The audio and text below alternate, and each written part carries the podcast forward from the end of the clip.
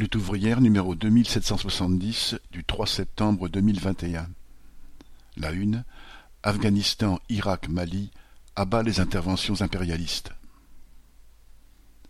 L'éditorial Afghanistan, Irak, Mali abat les interventions impérialistes. Il y a unanimité pour constater la débâcle de l'impérialisme américain en Afghanistan. Et comment pourrait-il en être autrement quand on a en tête les images révoltantes des dizaines de milliers d'Afghans suppliant d'être évacués par l'armée américaine, leurs tentatives désespérées pour s'accrocher aux avions et, s'ajoutant à ce chaos, les attentats à la bombe? Mais les défenseurs de la politique des grandes puissances expliquent cette faillite par le fait que l'on ne peut pas apporter la liberté de l'extérieur ou, pire, que le peuple afghan n'est pas mûr pour la démocratie. Comme si les dirigeants américains, et derrière eux tous leurs homologues occidentaux, étaient allés en Afghanistan pour cela. Les États-Unis ont envahi l'Afghanistan en 2001 à la suite des attentats du World Trade Center. Ils traquaient Ben Laden, le cerveau d'Al-Qaïda, mais surtout cela leur donnait une occasion en or pour occuper cet immense pays et tenter d'installer un régime à leur botte dans une région stratégique. Pendant ces vingt années de guerre, ils ont cherché à s'appuyer sur toutes les cliques possibles, y compris les plus corrompus et les plus réactionnaires, pour installer un semblant d'État et une armée afghane. Ils ont dépensé deux mille milliards de dollars pour cela. Ce n'était pas pour construire écoles, hôpitaux ou infrastructures susceptibles de changer la vie des habitants et leur offrir des perspectives pour vivre mieux.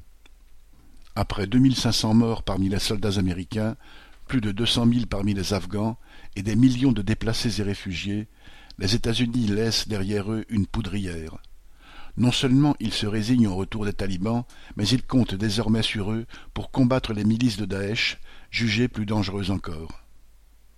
La population, notamment la petite bourgeoisie qui s'est développée à l'ombre de la présence occidentale et qui a cru aux promesses des États-Unis, se retrouve piégée dans un des pays les plus pauvres du monde, gangrenée par le fanatisme et la barbarie. Les femmes se terrent, sans savoir si elles auront le droit de travailler, d'étudier ou de sortir de chez elles sans cette prison qu'à la burqa. Voilà ce que valent les promesses de libération et de démocratisation des dirigeants impérialistes. Ce qui se passe en Afghanistan doit nous servir de leçon, car si la France n'a eu qu'un rôle secondaire et suiviste vis-à-vis des États-Unis, elle joue elle-même aux apprentis sorciers au Mali et dans la zone du Sahel. Pour défendre les intérêts des Total, Bolloré, Dassault et compagnie, le gouvernement français conserve des prétentions de grande puissance. Macron l'a montré en se rendant vendredi 27 août au sommet de Bagdad en Irak. Censé coordonner la lutte contre le terrorisme, celui-ci réunissait, entre autres, l'Arabie saoudite, dont le régime moyenâgeux n'a rien à envier à celui des talibans et qui est bien connu pour soutenir certains groupes terroristes contre d'autres. Cette mise en scène est abjecte, mais pour Macron, c'était une occasion comme une autre de se faire valoir.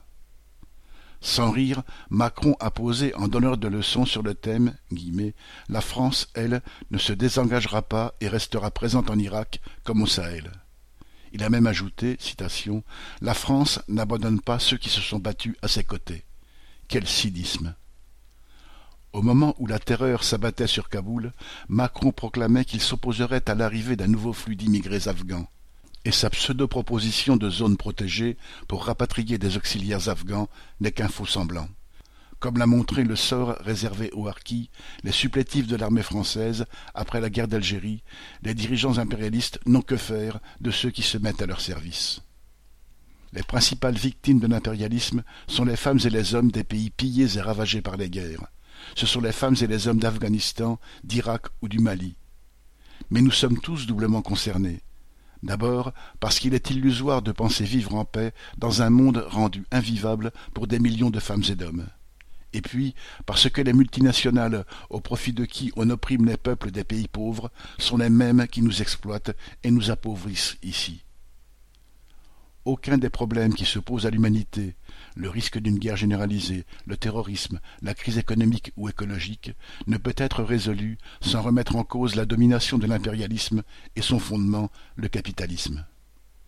Dans ce combat, les victimes de l'impérialisme, les Afghans, Irakiens ou Africains, qui frappent à nos portes, ne sont pas des ennemis, mais des alliés. La première des choses est de leur tendre la main. Bulletin d'entreprise du 30 août 2021.